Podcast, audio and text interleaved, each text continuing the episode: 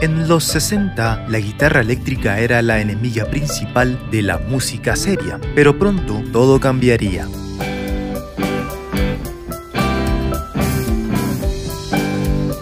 Música. Más. Más. Más. Ok, esa no. Historias. Hoy, Like a Rolling Stone, resentimiento y transformación. Resto se va.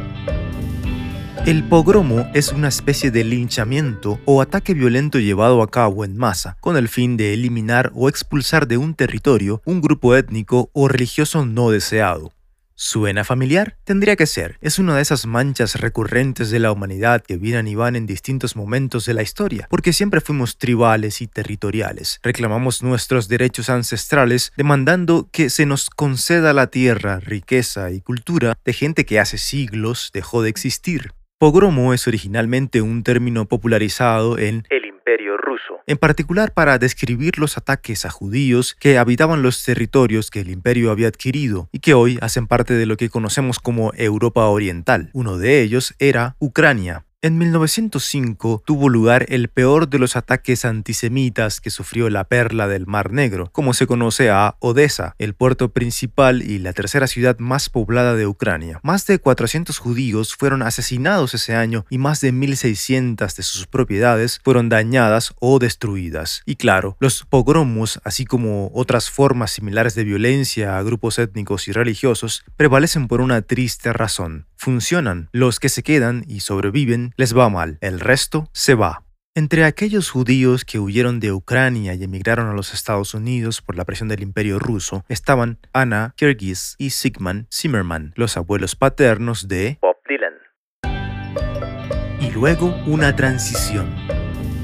Una generación después, en 1942, nació Bob en Minnesota. Allí creció escuchando emisoras de blues y country, pero entrando en la adolescencia, como la mayoría, desarrolla un interés en el rock and roll. Así que, por la edad y su interés en la música, lo natural es que sus primeras bandas se enfocaran en el género de moda, tocando canciones de Elvis Presley, Little Richard y Danny and the Juniors. En esa época y con la influencia de sus bandas favoritas, llegaría a tener el perfil más típicamente rockero. Esta medalla del estereotipo de rebeldía juvenil tan divertida en las películas y en la vida real, se la ganó cuando en un show de talentos de la escuela, él y su banda tocaron tan fuerte la canción Rock and Roll is Here to Stay, que el rector, en representación de su propio estereotipo como autoridad formativa y a veces supresora, decidió trazar el límite de lo que era considerado un talento en los 50 y sin previo aviso les desconectó el micrófono. Eventualmente, Bob entraría a la Universidad de Minneapolis y empezaría a tomar una nueva dirección, alejándose del camino del rock and roll, pues, aunque reconocía el poder de las frases pegajosas y los ritmos cadenciosos, había perdido interés en las temáticas del género que con frecuencia no eran muy serias o no representaban la vida de una manera realista. Y por eso, habiendo llegado a la realización de que quería expresar a través de su música ideas y emociones más profundas y serias, apuntó al género que para ese momento representaba todas esas cosas. El folk americano.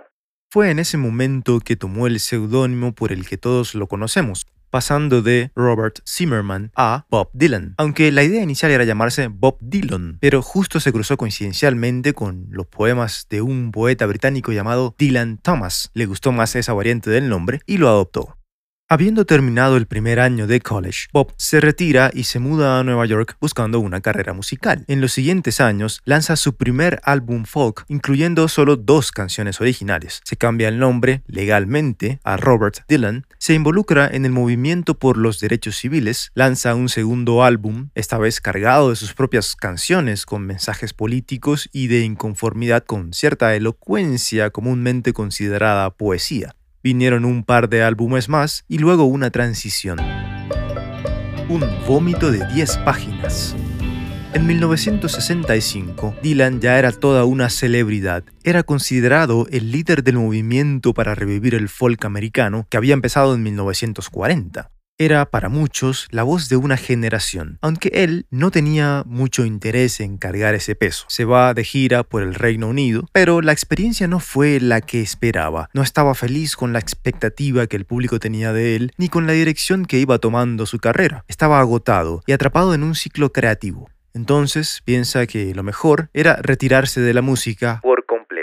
El cansancio y la frustración lo llevaron, entre otras cosas, a escribir un vómito de 10 páginas. Tal vez haya sido a manera de desahogo o venganza. El hecho es que escribió hoja tras hoja de versos que retan al lector señalando la situación desfavorable del mismo, como poner el dedo en la herida de alguien que alguna vez te hizo daño y ahora ves desde una posición cómoda cómo esa persona se hunde en la miseria que causó. No tenía título ni estaba pensado para ser más que una válvula de escape. Hasta que un día sentado al piano, una frase del escrito cobró vida mientras la cantaba muy lentamente. Era How Does It Feel, las cuatro palabras que abrirían el camino a la composición más exitosa de su carrera, una canción llamada Like a Rolling Stone, y con ella se desvaneció el deseo de dejar la música. Algo cambió con esta canción. Dylan nunca había hecho algo así, pero el resultado fue reconfortante. Un nuevo camino se abrió y con él volvieron las ganas de seguir escribiendo canciones. Además, llegó en el momento indicado para facilitar una transición musical que se venía gestando, un cambio que pondría a su comunidad en conflicto. Judas poco después de la invención de la guitarra eléctrica de cuerpo sólido, su uso se volvió predominante en el rock and roll. El género y el instrumento se hicieron sinónimos, pero también generó una forma de división, trazando una línea de frontera entre la música de guitarra acústica, considerada como una forma de arte valiosa, hecha por verdaderos escritores con cosas importantes que decir, y la música eléctrica del rock como una simple tendencia de la moda. Así que uno se puede imaginar la indignación de los críticos más afilados y puristas del folk al ver a su héroe en el Newport Folk Festival de 1965, un evento dedicado a celebrar y revitalizar el género, con una banda de músicos tocando guitarras eléctricas, un instrumento perteneciente al inferior género del rock. Uno de ellos escribió con peso en sus palabras. Nuestras canciones tradicionales y baladas son la creación de artistas extraordinariamente talentosos que trabajan con disciplinas formuladas a través del tiempo. Pero, ¿qué pasa con Bobby Dylan? Gritan los adolescentes indignados. Solo una audiencia completamente sin criterio y nutrida con la papilla aguada de la música pop podría haber caído en la trampa de semejante tontería de décima categoría. Al parecer, ese día también hubo conmoción y abucheos de parte de un grupo de asistentes que se sintieron traicionados por el cambio de dinámica en su música. Pero Dylan estaba determinado a seguir su camino y sin prestar atención al grupo de personas inconformes, tocó para los demás Like a Rolling Stone por primera vez en vivo. En Inglaterra también hubo fans apasionados y desencantados, como la vez que en el último tramo del Tour Internacional de 1966, en Manchester, empezando a tocar la canción, un asistente gritó Judas, a lo que Dylan respondió No te creo, eres un mentiroso. En ese momento, alguien en el escenario dijo, toquen fuertísimo, pero agregando alguna profanidad en el medio, enviando así un mensaje claro de que el folk se puede hacer electrificado, y más importante aún, el rock and roll ahora también es folk americano. La canción fue realmente un puente entre ambos mundos, despejando el camino para los artistas que vinieron después. Una y otra vez, Cruzando la barrera de los tiempos y habiendo decidido cambiar con él, Like a Rolling Stone llegó al tope de las listas en los Estados Unidos y el Reino Unido, siendo además una anomalía, no solo por la transición y la exploración que musicalmente presentaba, sino por la temática que expresa resentimiento en vez de amor el tema que era más común ver representado en canciones así de populares. Además era larga, demasiado larga para la época. En nuestros tiempos nos gusta pensar que el consumo de cualquier contenido es rápido, y aunque nos pasemos todo el día en Internet, Queremos que cualquier forma de entretenimiento o información sea rápida y concisa. No tenemos paciencia ni voluntad para cosas que nos tomen más de 5 minutos. Pero en la música pop esa siempre fue la norma. Las estaciones de radio saben que los hits son cortos y alegres, canciones que la gente quiere repetir todo el día. Pero en este caso eran 6 minutos de canción. No tenía chance en la radio. Hizo falta salirse de las reglas para darle una oportunidad.